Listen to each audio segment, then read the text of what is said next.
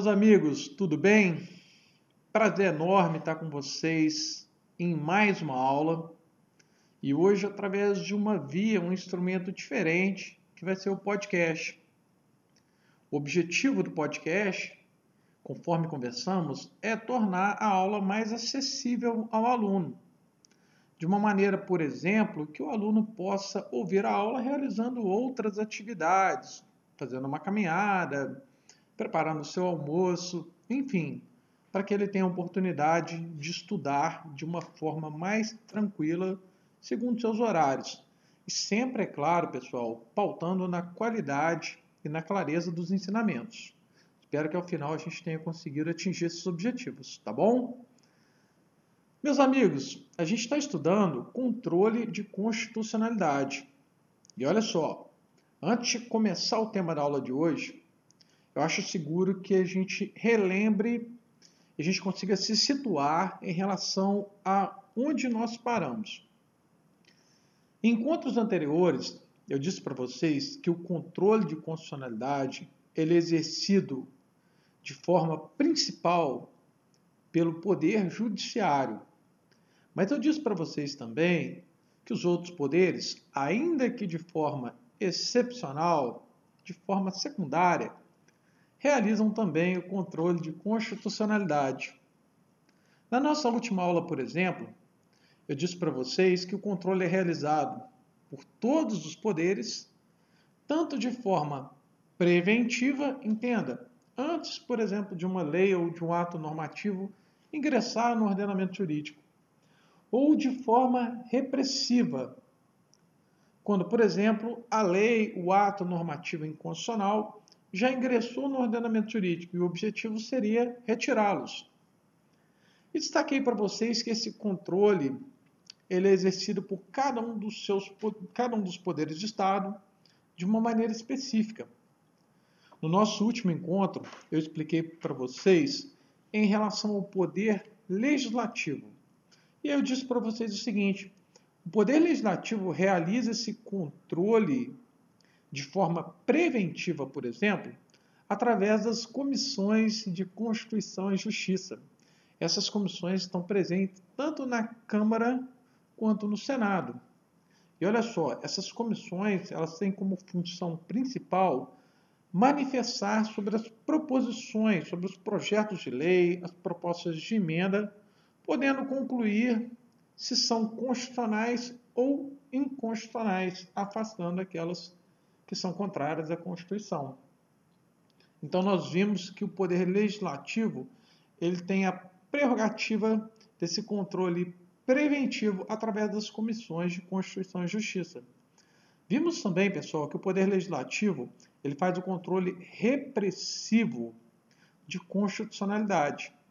E ele faz esse controle repressivo pautado, por exemplo, no que diz o artigo 49, inciso 5 da Constituição, esse artigo confere ao Poder Legislativo a possibilidade de sustar, de afastar os atos do Poder Executivo que exorbitem, que excedam em relação ao seu poder regulamentar ou dos limites da delegação legislativa.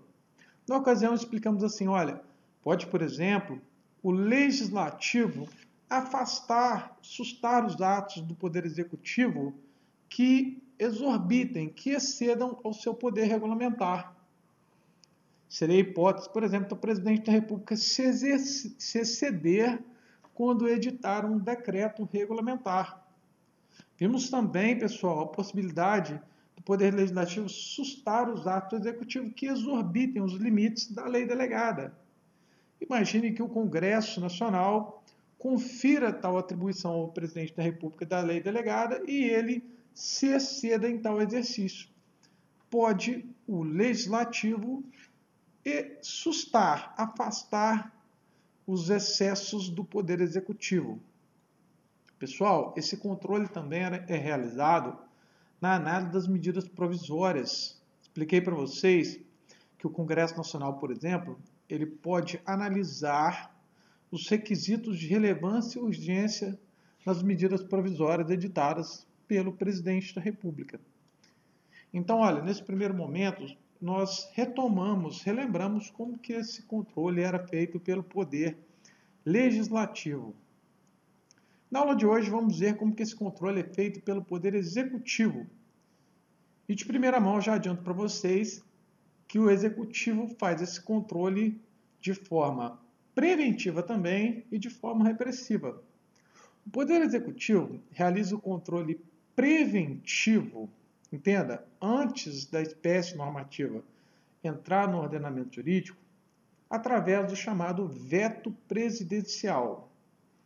O veto presidencial, pessoal, é uma prerrogativa que tem o presidente da República de vetar, digamos, negar, afastar um projeto de lei aprovado pelo Congresso Nacional. E ele pode realizar esse veto por dois motivos. Quando ele entenda que esse projeto de lei é, por exemplo, contrário ao interesse público, o que é chamado de veto político, ou quando ele entende que esse projeto de lei é contrário à Constituição, é inconstitucional, o que é chamado de veto jurídico. Esse é o objeto de análise no nosso estudo. Olha só, o artigo 66 da Constituição, capte, combinado com o seu parágrafo 1, diz assim: olha, a casa na qual tenha sido concluída a votação enviará o projeto de lei ao presidente da República, que, aquecendo, que concordando, o sancionará. Parágrafo 1. Se o presidente da República considerar o projeto de lei, no todo ou em parte, inconstitucional ou contrário ao interesse público, vetá-lo-á. Ou seja, impedirá, afastar, negará a sua vigência, a sua é, promulgação, por exemplo. Pessoal, vimos aqui então o seguinte: olha, o presidente da República tem a prerrogativa de vetar projetos de lei apresentados pelo Congresso Nacional que entenda-os inconstitucionais. Isso é um controle preventivo realizado pelo presidente da República e é preventivo porque ele é realizado antes da norma entrar no ordenamento jurídico, mais especificamente dizendo, num projeto de lei que ainda não se tornou-se lei. E olha, pessoal, esse controle é também chamado de controle político, porque ele é feito por um órgão de natureza não jurisdicional, é pelo, pelo Poder Executivo. Então, é um controle preventivo e político. Pessoal, mas eu tenho uma pequena observação a fazer aqui, que a doutrina traz, mais especificamente, é, Pedro Lenza. Ele chama a seguinte atenção nesse ponto. Olha, esse veto do presidente da República, tudo bem, ele afasta a promulgação desse projeto de lei, afasta que esse projeto de lei vire lei, por exemplo. Mas olha, esse veto pode ser derrubado pelo Congresso Nacional. Pode, numa sessão conjunta da Câmara dos Deputados e do Senado, pela maioria absoluta dos deputados e senadores, ocorrer a derrubada desse veto presidencial. E a consequência da derrubada do veto é exatamente os efeitos da sanção. Entenda? É como se o projeto fosse promulgado, ele fosse sancionado e aí eu vou ter a promulgação da lei, melhor dizendo. Professor, mas como é que fica? Olha, o presidente da República ele tentou impedir que uma lei que ele considerasse inconstitucional entrasse no ordenamento jurídico. Mesmo assim, o seu veto foi derrubado e o Congresso Nacional conseguiu que essa lei entrasse no ordenamento jurídico essa lei vai ser intocável, essa lei não mais vai ser objeto de controle de constitucionalidade, pessoal, perceba o seguinte, olha, nada impede que essa lei sofra um controle de constitucionalidade. Só que agora será de forma posterior, de forma repressiva, porque já entrou no ordenamento jurídico. Imagine, por exemplo, que pode o Poder Judiciário analisar a constitucionalidade ou não dessa lei no caso concreto submetido à sua análise, ou ainda de forma abstrata. Em resumo, e não obstante essa lei ter entrado no ordenamento jurídico, ela pode sofrer um novo controle posterior. Mas o que eu quero que vocês guardem aqui é que o controle preventivo realizado pelo Executivo é feito pela via veto presidencial, veto jurídico. Meus amigos, o executivo também realiza o controle repressivo. Olha, ele realiza esse controle repressivo determinando o descumprimento da lei ou do ato normativo que ele considera inconstitucional.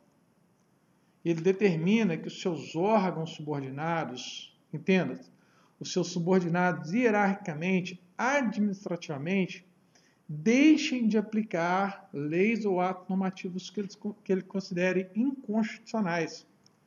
Como assim, professor? Eu estou dizendo o seguinte, olha, pode, por exemplo, o presidente, o governador, o prefeito, diante de uma lei que ele considera inconstitucional, ele pode determinar internamente, no âmbito administrativo, que os seus subordinados hierárquicos deixem de aplicar aquela lei.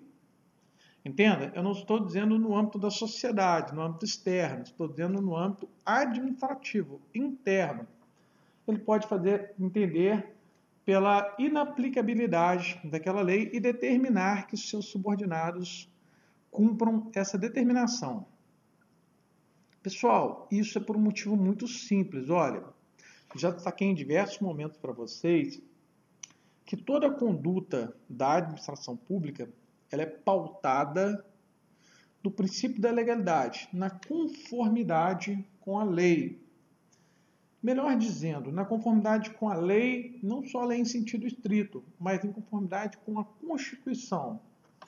Então pense assim, olha, diante de uma situação que o chefe do executivo entenda que uma lei é inconstitucional, pela noção que se tem da supremacia constitucional, ele deve deixar de aplicar a lei.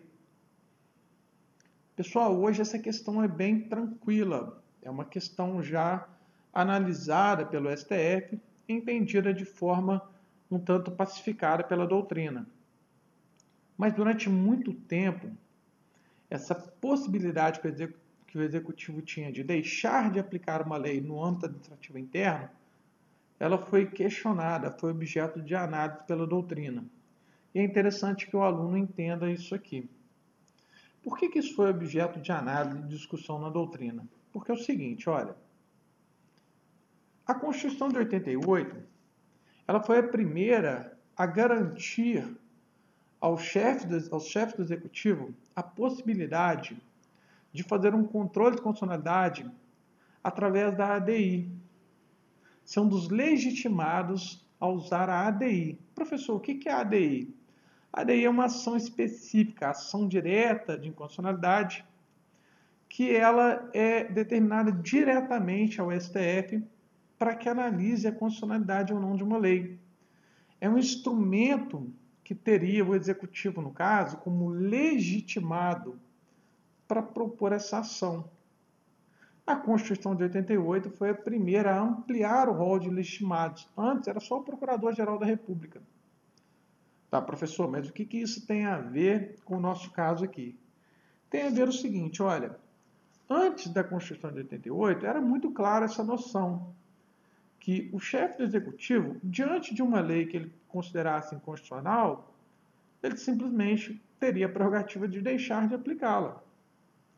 Mas a Constituição de 88, conferindo ao chefe do executivo a prerrogativa de usar uma ADI, questionou-se o seguinte: olha, se o chefe do executivo, presidente da República, os governadores dos estados e do Distrito Federal têm essa prerrogativa de usar esse instrumento próprio de controle de constitucionalidade, essa ação direta de inconstitucionalidade junto ao STF, ele, ele, deveria, diante de uma situação de julgar uma lei inconstitucional, usar a ADI e não deixar de aplicar a lei no caso concreto. Já que a Constituição lhe conferiu tal mecanismo, ele deveria usar esse mecanismo.